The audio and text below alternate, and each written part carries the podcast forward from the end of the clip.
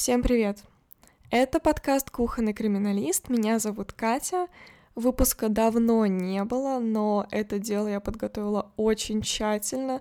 В нем очень много интересных аспектов, не только по части ваших э, любимых убийств и крови мяса, но и по части следствия. Именно эта часть дела меня больше всего триггернула, больше всего заинтересовала, но обо всем по порядку. Они выбирают жертв в таких районах города, где обычно можно встретить неприкаянных личностей, одиноких людей. На вокзале, на рынке, в другом большом скоплении людей. Если у маньяка есть опыт, э, он может выделить таких людей из толпы и начать с ними знакомство. В отличие от бытовых убийств, где зачастую установление мотива преступления, круга общения потерпевшего, а отсюда и непосредственного исполнителя, как правило, не вызывает трудностей. Проводится тщательное изучение образа жизни и связи потерпевшего, изучение круга их общения. Маньяков и их жертв ничего, кроме мотива влечения и избирательности выбора убийцы-маньяка, например, пол, возраст, телосложение, одежда, поведение и так далее, не связывает.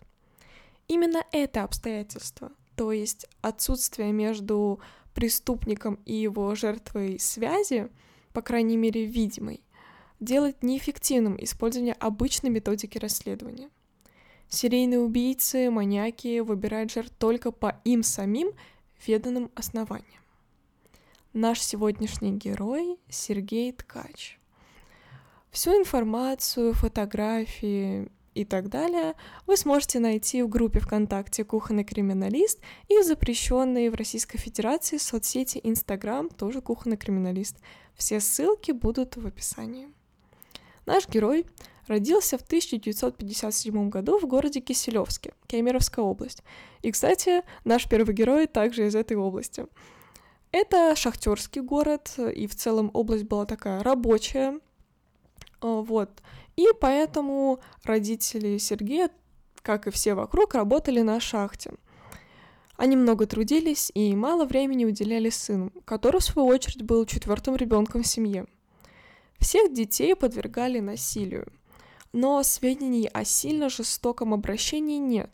Думаю, это, как обычно, были меры воспитания кнутом без пряника в Советском Союзе. Э, но больше всего от э, такого воспитания страдал Сергей. Он рос замкнутым и нелюдимым ребенком. К тому же обладал хрупким телосложением, что делало мальчика очень уязвимым среди ровесников. Но Сергей пытался компенсировать свою внешнюю субтильность занятиями спорта. Тяжелая атлетика для юного Сергея стала всем в жизни. Он побеждал на соревнованиях по области и в итоге стал кандидатом мастера спорта. Он мечтал о карьере спортсмена, но тут происходит ужасная трагедия.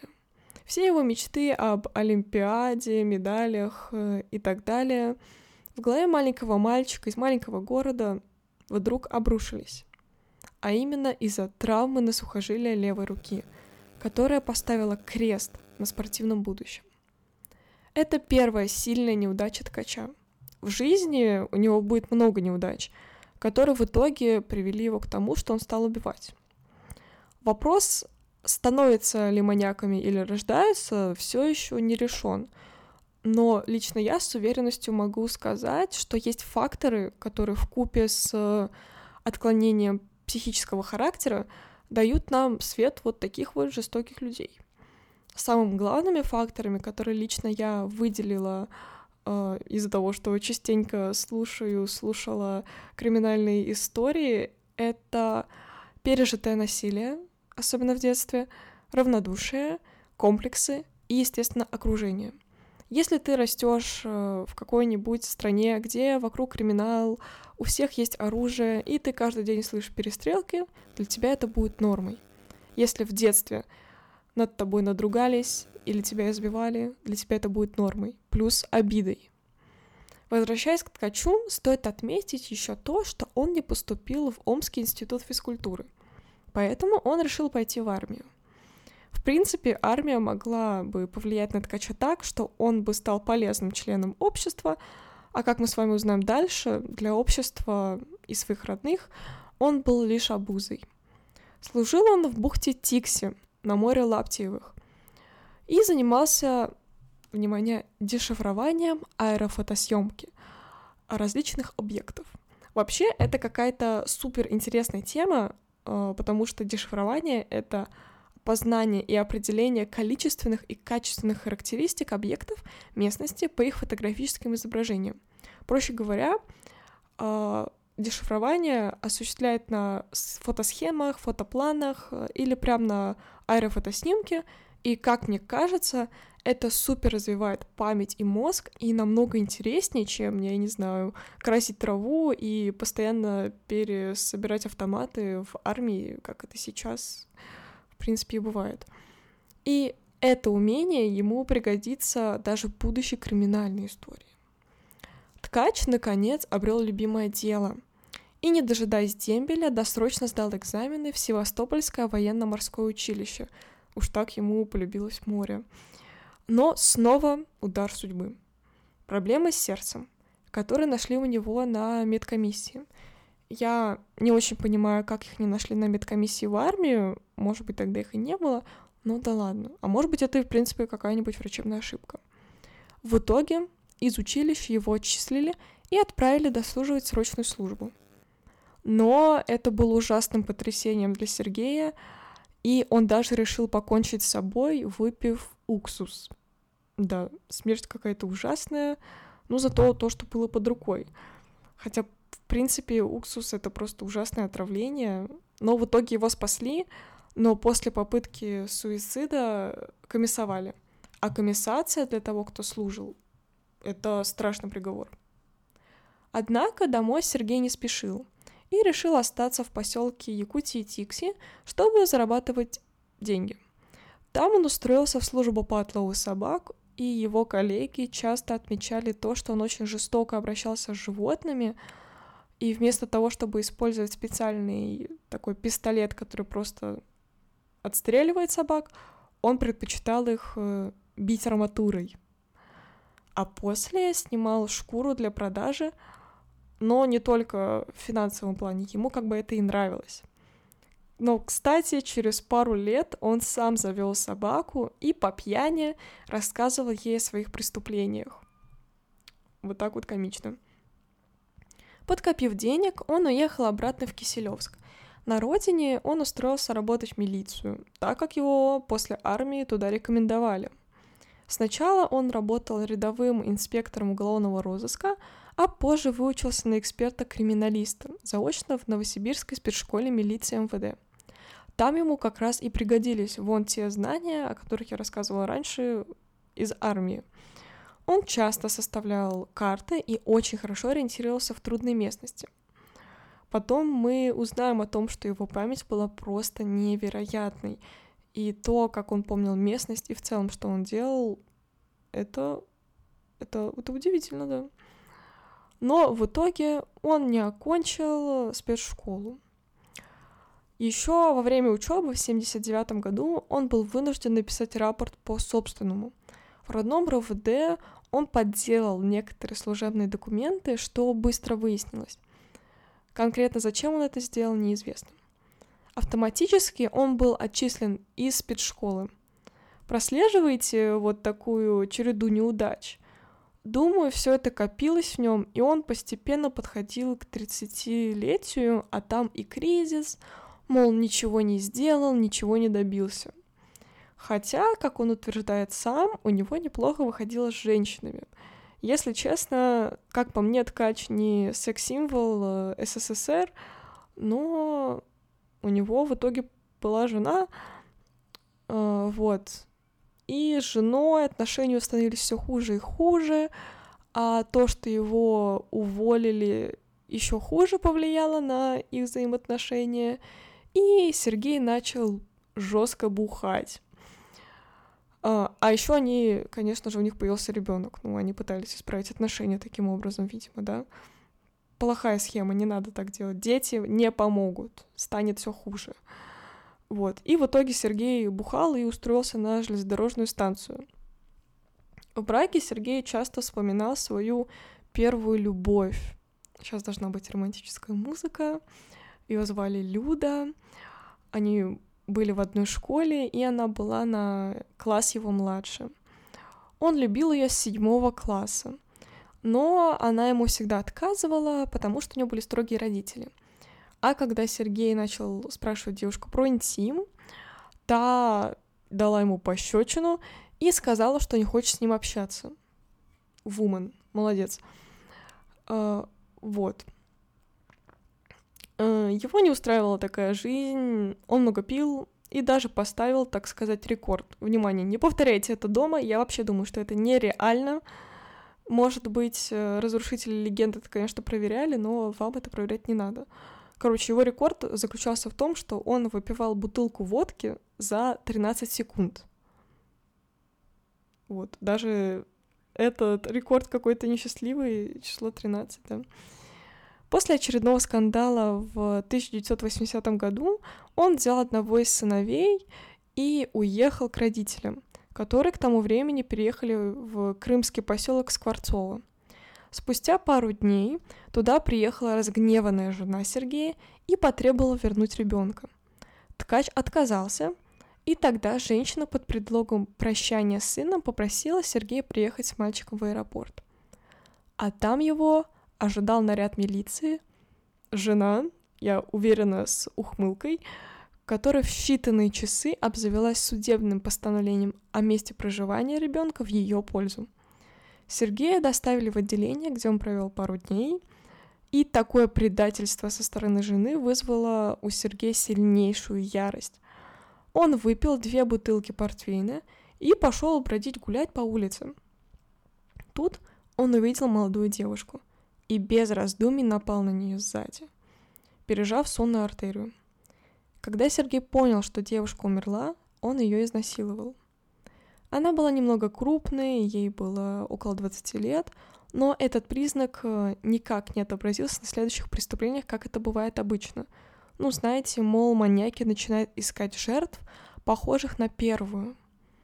Осознав, что он натворил, ткач решил во всем сознаться — вот такой вот поворот. Но не пугайтесь, на этом выпуск не заканчивается. Он позвонил в милицию и сообщил о содеянном, но дожидаться приезда наряда не стал. Он убежал. Найти убийцу сыщики так и не смогли. После содеянного Сергей решил перебраться в Павлоград. Там он повторно женился и вновь стал отцом.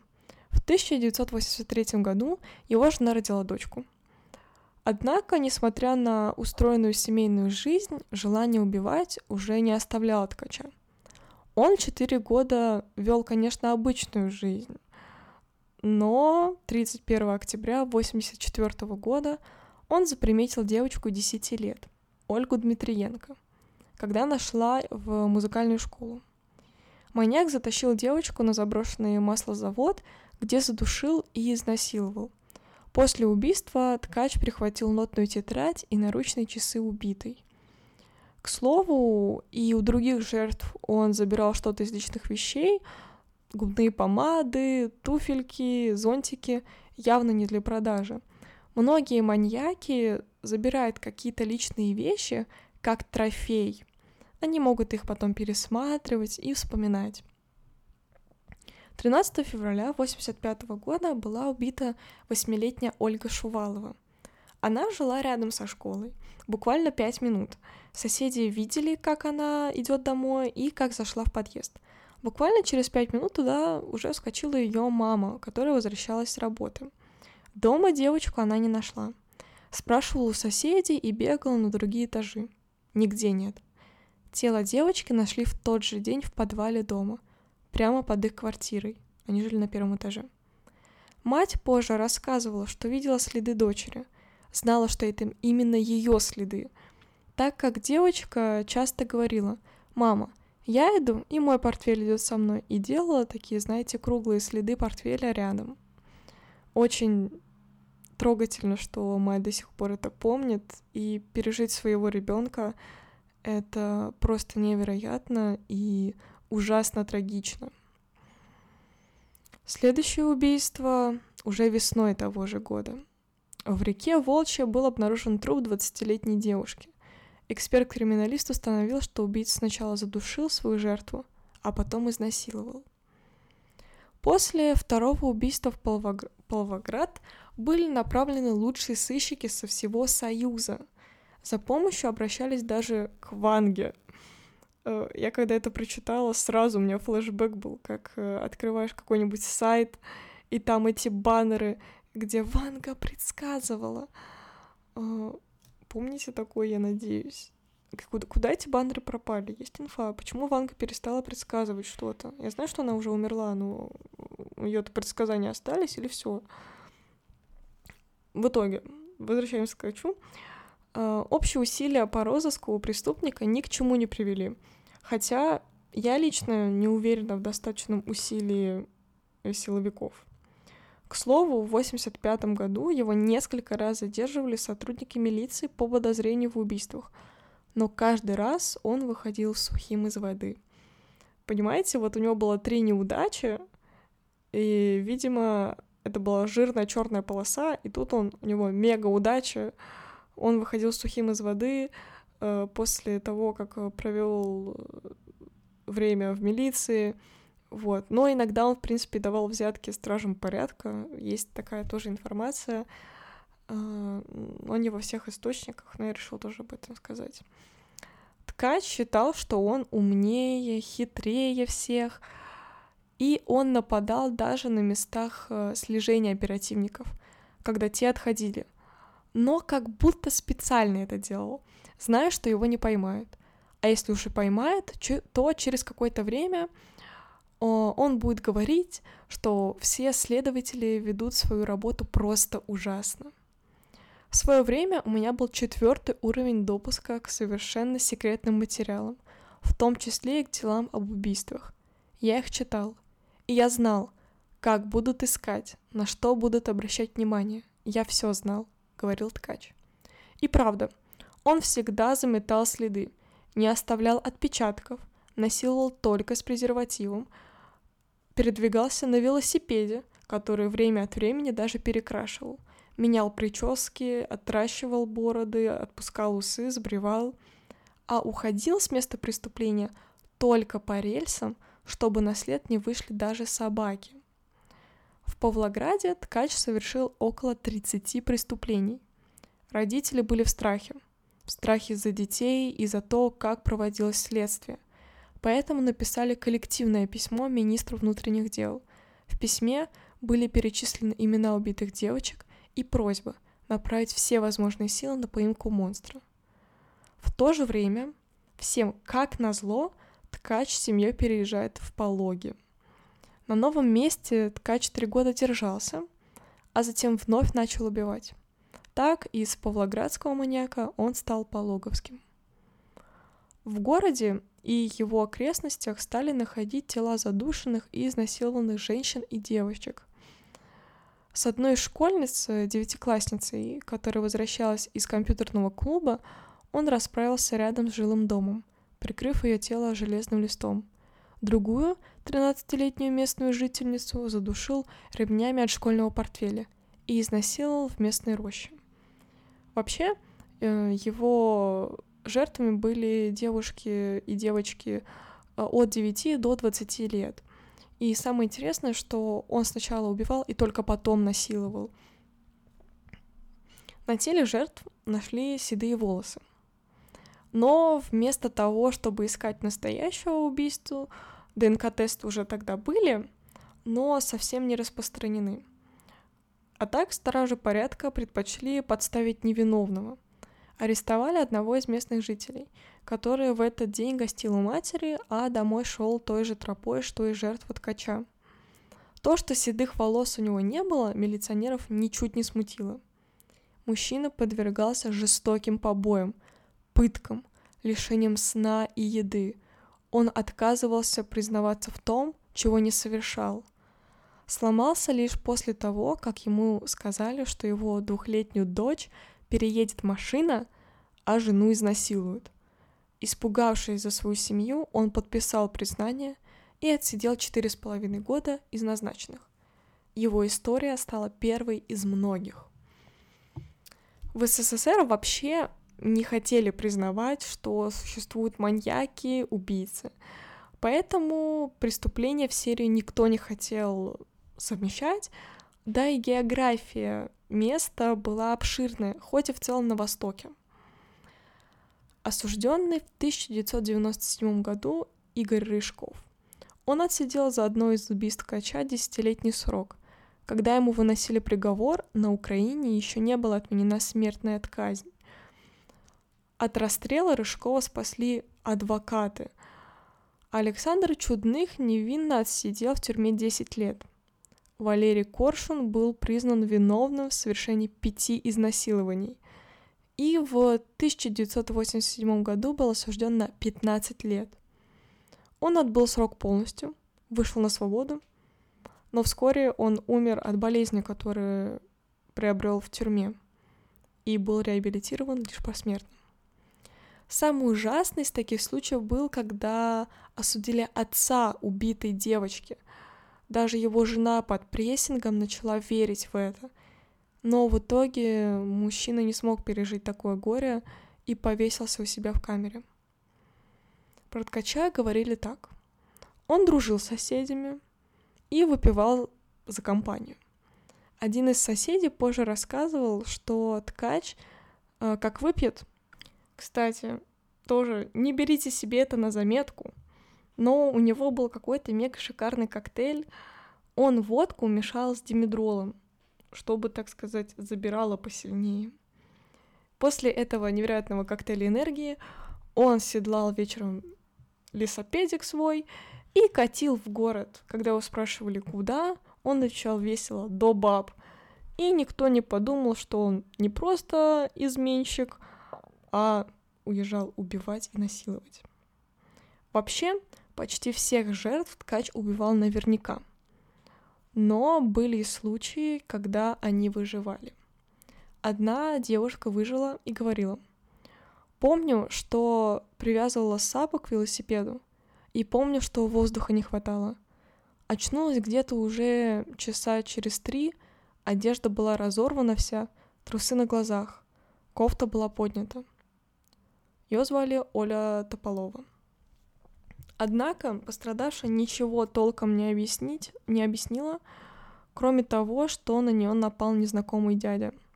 Вскоре сыщики вышли на след тракториста, который ходил на работу как раз через э, то место, где нашли девочку, и посадили его. Я просто, пока это все искала, писала, с каждым разом все меньше удивлялась, конечно. Один, второй, третий, четвертый и так далее. И самое удивительное, что меня больше всего удивляло, это то, что даже когда ткача поймали, не выпускали тех ребят, пока ткача, у ткача не будет приговор. То есть э, он, как мы потом выясним, признавался, но тех все еще держали. И у меня возникает, конечно, фундаментальный вопрос по поводу того, а насколько это, конечно, справедливо, э, то, что делали силовики. Они также издевались над людьми, они их пытали, не только физически, но и психологически. От них страдали не только непосредственно эти потерпевшие Э, но и их семьи, которые не верили или верили, что их близкий человек, муж, брат, сын совершил такое. От них также страдали и друзья, которые также не верили в это. А самое главное, страдали дети. Э, у большинства из этих мужчин были дети. И, конечно же, как-то ребенку, тем более тогда, когда нет э, всякой психологической помощи. Здесь идеально бы подошла интеграция одного сервиса, но здесь нет интеграции. Вот, извиняюсь. А, как ты детям-то объяснишь, э, куда папа ушел? В тюрьму? А почему в тюрьму? Ну, потому что он убивал детей, таких как ты. Нет, и это все просто ужасно. И самое главное, что даже когда там кого-то реабилитировали, там платили, конечно, какую-то компенсацию, но она, и, во-первых, была не очень большой, и никто там потом не предоставлял психологов э, семейных и отдельно. Этого ничего не было, просто отпускали и такие, остановиста, давай пока, ты не виновен, молодец. Просто ужасно, просто отвратительно. Ну ладно, вернемся к убийствам. Девятилетняя жительница города Пологи, с которой ткач расправился в 2002 году, и в ее и изнасиловал. В ее смерти обвинили 14-летнего дядю.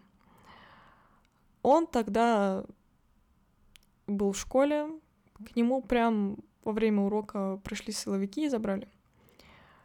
На свою беду подросток жил неподалеку от моста, под которым убийца оставил тело школьницы и нашел девоч... тело девочки именно он. Это обстоятельство оказалось вполне достаточным, чтобы достать мальчика в отделение и выбить из него признательные показания. Подросток вспоминал, что милиционеры буквально играли им в футбол, пиная как мяч изо всех сил. Молодой человек получил 15 лет лишения свободы, и те 8 лет, которые отсидел, пока не доказали его невиновность, подвергался постоянным избиениям и унижением со стороны сокамерников. Ну да, для сокамерников ты пришел подросток, убил свою маленькую сестру, еще и изнасиловал ее. Вообще, как я знаю, к педофилам э, и насильникам в тюрьме относятся очень, очень плохо. Вот, а тут ты еще и подросток, еще это твоя родственница. Ух, фу, мерзость. К ответственности за убийство школьницы в 2004 году пытались привлечь даже инвалида. Все дошло до такого абсурда, ребята. Ладно, там сначала хотя бы мужики, которые могут шевелить руками. Но тут был инвалид, который из-за особенностей организма не мог поднимать руки вверх. И ему с трудом удалось доказать свою невиновность. И он просидел перед этим э, выговором э, два месяца в СИЗО. Инвалид, ребята. Просто я представляю то, как приходит э, какой-нибудь следователь такой, так, у меня есть подозреваемый. И там такой, типа, кто-нибудь очередной такой, ну тут точно верняк. И показывает его. И там чел просто, типа, такой, ему говорят, подними руки вверх. И он такой, я не могу. Он такой, убивать можешь, а руки вверх поднять нет? Он такой, я не убивал. Он такой, все, в СИЗО его. Что за абсурд? Что за просто дичь? Я не могу материться в своем подкасте, к сожалению. Э, вот. Но думаю, вы понимаете, какое слово у меня крутится в голове. Еще одну жертву милицейского беспредела судили еще до моратория на смертную казнь и расстреляли расстреляли. Другой обвиняемый на этапе следствия попал в психиатрическую больницу. Тут еще одна жертва выжила. 18-летняя девушка работала в огороде, и ткач напал на нее сзади и задушил. Он проверял пульс и подумал, что его нет, ушел с места преступления. Девушка составила фоторобот в 2005 году.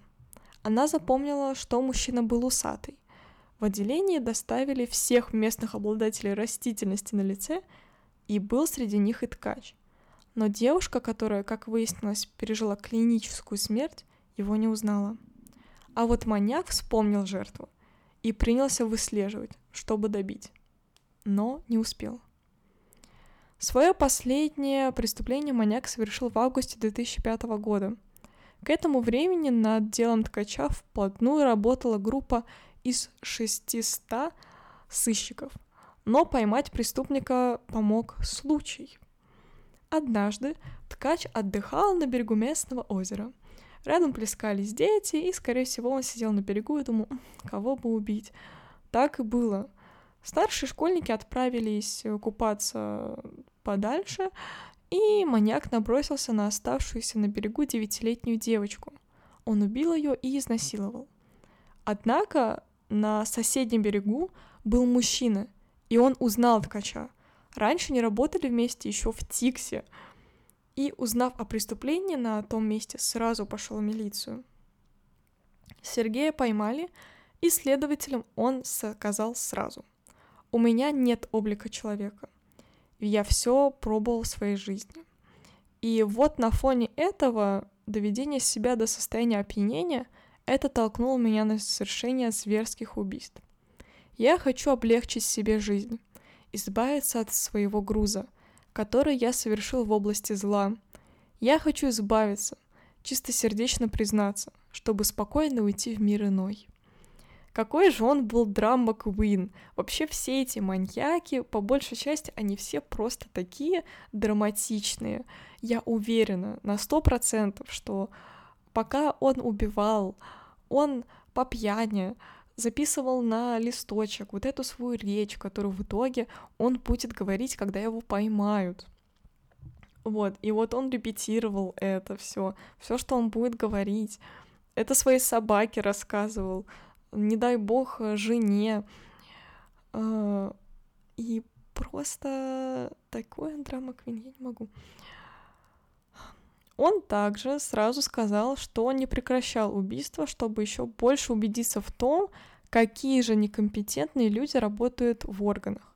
А если его поймают, то сказать, что он бы всем им утер нос.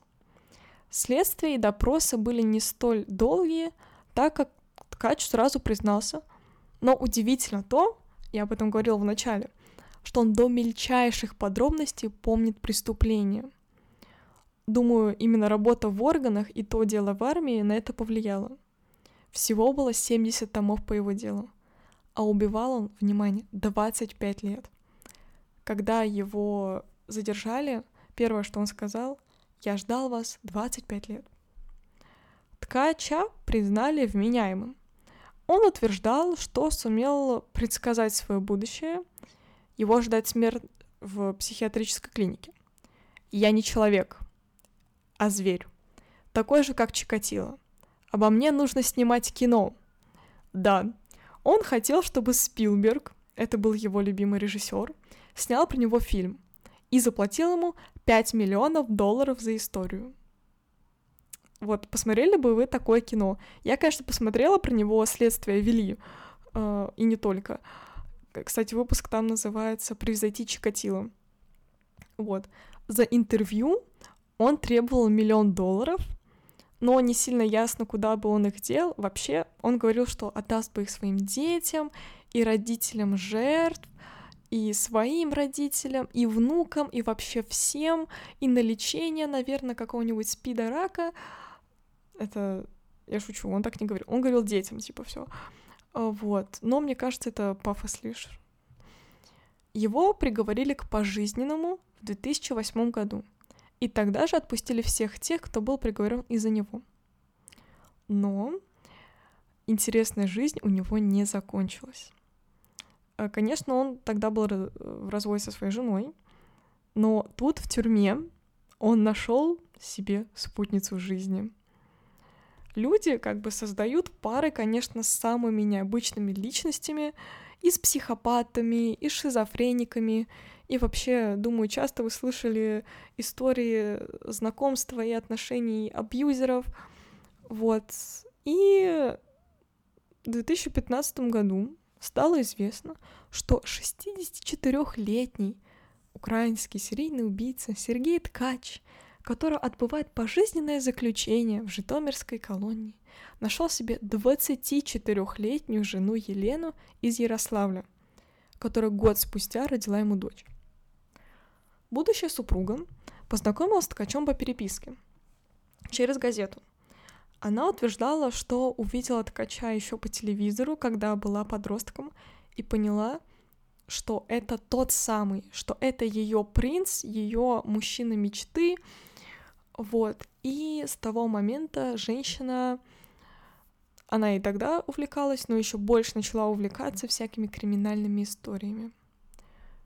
Елена прекрасно знает о преступлениях мужа и заверяет, что искала именно его. Так-то она описывала его как доброго, понимающего и скромного. Ситуация ткача, конечно, не единична. По словам психологов, маньяки вообще достаточно легко женятся, даже находясь в тюрьме. Причем их жестокость потенциальных супругов не останавливает. Мы часто можем услышать, э, прочитать всякие истории по поводу того, что э, террорист, убийца и так далее, его хотят оправдать, потому что он, видите ли, красивый и не мог это совершить. На моей памяти вот э, была история, которая мальчик в школе устроил теракт, и многие молодые девушки писали, нет, он такой красивый, он не мог это сделать, его нужно помиловать, и в ТикТоке, э, ВКонтакте были всякие видосики с ним под какую-то музычку, что он краш. Э, я это не понимаю. Типа, они реально... Ладно, если бы они просто такие, ну он красивый, но он ужасен. Но тут они такие, нет, такие красивые люди не могут такое совершать. Но ткач, во-первых, ему было уже 64. Конечно, вкусы у всех разные. Но 64 года, тебе 24, у вас 40 лет разница. Ладно, каждый как он хочет. А, первая встреча была а, вот этим коротким свиданием через окошко.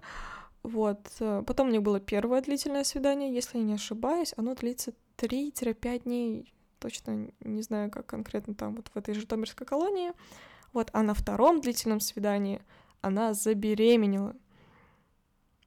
Угу. И она говорила, что она хотела очень сильно ребенка от Сергея, и Сергей настоял на ребенке, и этот ребенок в любви, не знаю, в какой там любви, конечно, потому что дочка бы никогда, да, не родилась дочка, э, никогда бы не увидела отца. Ну, Елену спрашивали про это, да, через два года после того, как они поженились, она дала интервью, вот, и ее спрашивали, так дочка никогда не увидит отца. И она говорила, нет, мы будем бороться за то, чтобы ткача там выпустили или еще что-то, за то, что он там ведет себя хорошо, и дочь его увидит. А, жуть. Э, в итоге в этом интервью э, она разоблач... разоблачала всякие факты о себе, потому что вот даже вы откроете сайт, там Елена, Серг... жена Сергея Ткача, вы открываете сайт, и там первая фотка, она лежит на каком-то диване, в каком-то белье или купальнике в очень такой интересной, но деревянной позе. Вот. И она опровергла, что это она выкладывала фотки на эротических сайтах за деньги, что это реально выложил какой-то там знакомый Сергея. А, вот. В интервью задавали щепетильные вопросы, например, объясните, почему девушки западают на преступников. Она отвечает, причина может быть масса — плохие отношения с родителями или сверстниками, противоположным полом, наркомания, психическое отклонение, желание выделиться из толпы. Я всяких видела. Есть другая категория. Гламурные, прилизанные девочки, во всем правильные в жизни, реализующие свои тайные фантазии через переписку. Фу, я таких презираю. Использовать беззащитных, именно так осужденных ПЛС, хватающихся за любой последний шанс, как игрушки для временного развлечения – это как лежачего бить. Мерзко. Да, то, что она говорит, что убийцы, маньяки и так далее, кто приговорен, э, кто осужден к пожизненному, это что они беззащитны. Ну да, их жертвы были вообще тогда, не знаю кем, не людьми, если эти беззащитны. Вот. В своем интервью она также рассказывала о том, тут вообще така, такая Санта-Барбара, ребята, о, о том, что ее спрашивали, а та девушка, которая писала письма там чуть ли не Печушкину, она же писала письма и ткачу, Елена утверждала, нет, она там стерва, она такая-то, она ему не писала, это ему не интересно. Полное интервью, оно такое довольно длинное, я оставлю в группе ВКонтакте, а также э, Елена приходила на шоу «Пусть говорят» к Малахову, там, где они обсуждали всю вот эту тему э, любви к маньякам. Вот, там они, конечно, немножко осуждали всю эту true crime тему, э, вот. Но да, Боже, это, это просто такой сюр, такой сюр. Да. В итоге Сергей Ткач умер в колонии, но за его трупом никто не пришел, даже Елена. И его похоронили чуть ли не на заднем дворе тюрьмы. Вот так вот эта история закончилась. Можете написать свои комментарии по этому поводу. Хотя какие тут могут быть комментарии? Он ужасный маньяк. Следствие ужасно. И кто тут хуже, не стоит даже мерить. Я чуть-чуть меньше рассказывала именно про то, как он убивал, потому что у него плюс-минус было все одинаково. Душил, насиловал. Все. Как маньяк, он, конечно, не какой-то мега-виртуоз, а, но эта история по большей части интересна именно осужденными не по праву. Вот.